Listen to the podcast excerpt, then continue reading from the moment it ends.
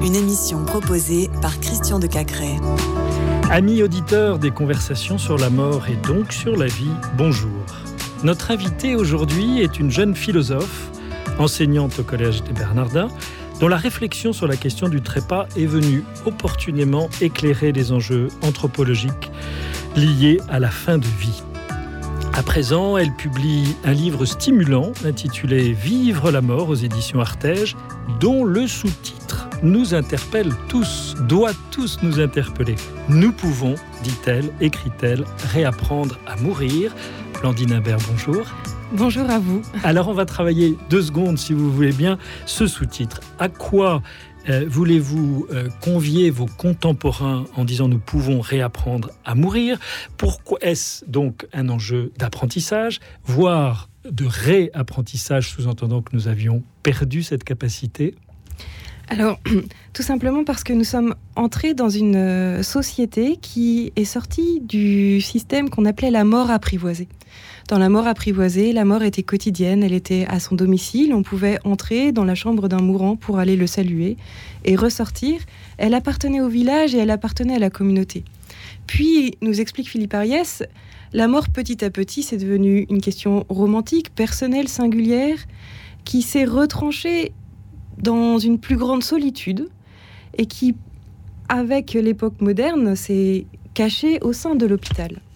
Or, en se cachant au sein de l'hôpital, nous l'avons éloigné de nos préoccupations quotidiennes, nous l'avons éloigné de notre habitude et donc de notre aptitude à l'accompagner, à trouver les gestes, les paroles pour pouvoir la vivre à la fois soit, soit singulièrement et à la fois les proches et puis tout ce qui nous permet de faire société autour de cette mort qui ne cesse de nous confronter au fini.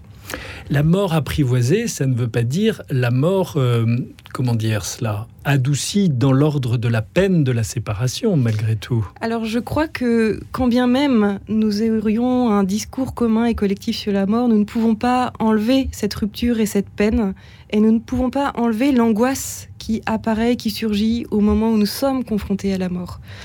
La mort paisible euh, est peut-être un surcroît, mais elle n'est jamais indue, elle n'est jamais acquise, quand bien même on s'est préparé à sa mort.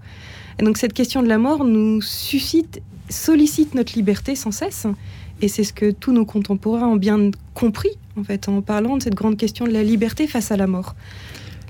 Alors, réapprendre à mourir, c'est donc, selon, euh, selon Philippe Ariès et, vous euh, à sa suite, euh, un enjeu collectif. C'est-à-dire que si nous étions dans une mort apprivoisée parce que culturellement il en était ainsi, dans une culture comme celle dans laquelle nous baignons, comment est-ce qu'on peut faire ce chemin inverse, je dirais, pour retourner vers cette bonne mort, cette capacité à mourir euh, plus apaisée? Parce que chaque personne qui meurt, en fait, nous réapprend la mort, nous réapprend le contact à la mort, nous réapprend le contact à la souffrance et comment est-ce qu'on peut y répondre, comment est-ce qu'on peut se positionner face à elle? On bute contre ce fini de la mort, on bute contre ce fini de la souffrance, on bute contre ce fini des blessures, mais ça peut être vécu non pas comme une fermeture, mais comme une ouverture. Et donc ça signifie que notre liberté peut être en capacité, non pas de se résigner, non pas de capituler, mais peut-être de consentir. Et donc il y a un choix, un positionnement de l'homme qui répond à un événement qui s'impose à lui et qui le suscite dans ce qu'il est pour qu'il puisse choisir une attitude. Et cette attitude, elle est personnelle quand c'est moi qui meurs, et elle est aussi personnelle pour tous ceux qui sont autour de lui et qui l'accompagnent, qui vont devoir trouver une attitude dans laquelle ils s'affirment eux-mêmes comme celui qui est proche de celui qui meurt. Vous venez d'évoquer une chose, une citation que j'avais relevée dans votre livre, celle qui m'a paru vraiment essentielle, l'agonie semble fermée et pourtant elle ouvre. C'est un des grands paradoxes. Euh, nombreux sont les paradoxes de l'existence humaine, mais il semble que le fait d'être confronté au fini et de se rendre compte que nous ne maîtrisons pas quelque chose, que nous sommes obligés de lâcher prise, ouvre une surprise. Et que cette surprise-là peut nous amener très loin dans une grande joie, peut-être parfois nous fait passer par les affres euh, de la dérélection, de l'angoisse, et que au bout du bout s'ouvre une promesse. Et cette promesse-là, on ne peut pas la maîtriser, on ne peut pas la garantir, on peut juste dire qu'elle est possible. Ce possible-là est une ouverture. Il n'est pas certain, il est fragile, mais c'est dans ce fragile-là que peut se nicher l'affirmation de l'autre ou de soi. C'est un appel à la confiance, au fond, que vous lancez à travers ce, travail et ces écrits. Alors, de fait, ça signifie qu'il faut avoir une grande confiance en l'autre comme en soi pour pouvoir traverser ces expériences-là en sachant qu'elles sont liées à une temporalité qui sont propres au corps, au temps, à l'espace. Et que dans tous ces lieux de grands désastres, il peut y avoir une nouvelle naissance. J'ai envie de vous faire réagir à ce que j'ai découvert pas plus tard qu'hier. Jean-Marc Aveline, Dieu a tant aimé le monde, un livre qu'il vient de faire paraître, où il évoque la mort de sa sœur Marie-Jeanne, et je le cite Quand les mots impuissants s'éteignent doucement, quand la faiblesse du corps laisse s'échapper la vie, alors se révèle une profondeur insoupçonnée dont l'amour est la force. Une force qui désarme, parce qu'elle donne toute sa mesure au sein même de la faiblesse, une force plus forte que la mort. Alors, elle est magnifique cette citation. C'est difficile de, pouvoir ajouter quelque chose. Désarmé. Prenons ce mot désarmé. Pourquoi a-t-on besoin d'être désarmé pour que jaillisse cette source d'amour et de relation Parce que l'expérience de la vie est quelque chose qui nous est donné. Nous le recevons. Or, euh, cette vie, elle se déroule en nous sans que nous y consentions réellement, que ce soit la respiration, le battement du cœur. Pourtant, se grèvent dessus tous nos pouvoirs. Et donc, de l'expérience passive d'une vie reçue et donnée, nous y adjoignons, parce que nous y sommes appelés, tous nos pouvoirs, le fait de pouvoir courir, de pouvoir parler, de pouvoir écrire, de pouvoir marcher. Et que sans cesse, nous développons nos pouvoirs qui nous permettent de nous étoffer et de, de nous épanouir. Ces pouvoirs-là nous amènent petit à petit à rendre la vie dans son don premier invisible. Et potentiellement à nous y substituer, à ne plus être attentifs à cette passivité et cette pauvreté première qui sont constitutives de toute existence. Au moment ultime de l'épreuve du fini qu'est la mort, nous retrouvons cette richesse de la vie qui s'est dévoilée dans sa passivité et cette pauvreté, en même temps que nous nous y heurtons de plein fouet. Et en abandonnant ce pouvoir faire, on entre dans cette recherche du soi qui n'a cessé de nous faire défaut, puisque c'est à cause de cette recherche du soi que nous avons développé des actions et des agirs et des pouvoirs. Et se rappeler que nous manquons de soi nous oblige à retrouver la question de notre origine, qui est cette vie qui est donnée en fond, dans sa passivité et sa pauvreté. Et ce détour-là nous permet de véritablement affirmer ce que nous sommes et de nous retrouver nous-mêmes.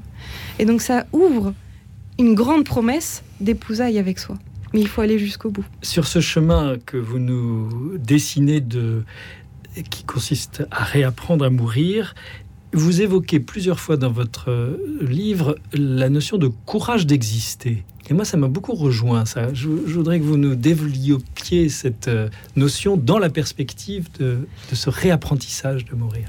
La vie nous oblige à faire des efforts pour plusieurs choses parce que euh, c'est euh, un, un, théologien Paul Tillich qui raconte ça, qui on est confronté à différents types d'angoisse.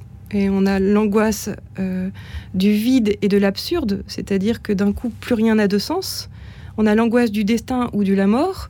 Et puis on a l'angoisse de la culpabilité ou de la condamnation. Et être confronté à ces angoisses-là, qui sont présentes tout au long de notre existence, nous oblige à faire un effort, un effort d'être, d'affirmation de soi. Et on a beau recevoir une vie dans la passivité et la pauvreté, on est sans cesse suscité à agir, à prendre position, à faire effort pour déployer ce jeu qui nous est donné comme ce jeu-là précis. Ce qui fait que si nous ne cessons de manquer de nous-mêmes, mais à chaque fois que nous souffrons de manquer de nous-mêmes, il semble que nous ne sommes que nous-mêmes. Et ce que nous-mêmes peut blesser, mais peut aussi obliger à se retrouver soi et à se réaffirmer comme ce soit. Et ça oblige au courage. Courage de la lucidité face à ce que l'on est, ce que l'on n'est pas, ce qu'on a fait, ce qu'on n'a pas fait. Et entrer dans cet euh, émerveillement vis-à-vis de soi qui ouvre aussi à l'émerveillement vis-à-vis des autres. Alors, bien évidemment, les lumières que vous apportez sur cette question du, mourir euh, dans, la société contemporaine euh, rencontrent cette tentation et peut-être cette réalité euthanasique, en tout cas elle est dans beaucoup de pays maintenant. Alors j'ai envie de vous demander, de quoi l'être humain se prive-t-il en choisissant l'heure de sa mort? Mais malheureusement, il choisit le courage du désespoir. Euh, on peut l'entendre parce qu'on se retrouve souvent dans des situations où tout semble définitivement fermé.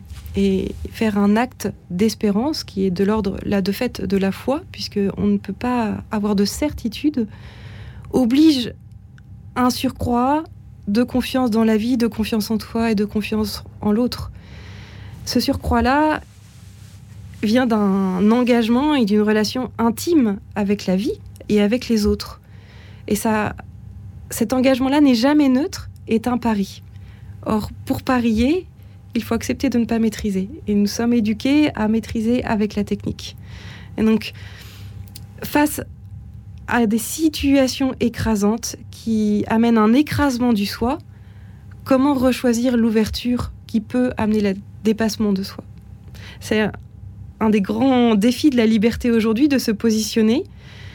Il est évident que c'est une position assumée et choisie de choisir un courage du désespoir, mais euh, il est évident, à mon sens, que dans une société particulièrement, le courage du désespoir va stériliser l'ensemble de l'imagination et l'ensemble de la créativité que l'on peut avoir face à la souffrance, parce qu'il va donner une solution rapide, technique, et que du coup, il va amenuiser le sens du soin à ce moment précis de la mort, qui oblige à la créativité, parce qu'il n'y a qu'une personne qui meurt, c'est celle qui est à mes côtés. est-ce que c'est censé de connecter ce que vous venez de dire à la question du salut? La question du salut, manifeste que nous sommes toujours vivants et que la vie ne nous fait jamais défaut. Or, la philosophie henrienne, en travaillant cette vie qui se donne dans cette passivité et cette pauvreté, nous montre bien qu'elle ne nous fait jamais défaut. Eh bien, écoutez, Blandine Imbert, je pense que nos auditeurs ont été largement euh, convaincus de l'intérêt de vous lire Vivre la mort. Euh, nous pouvons réapprendre à mourir. C'est le sous-titre de cet ouvrage paru aux éditions Artege. Merci. Merci à vous.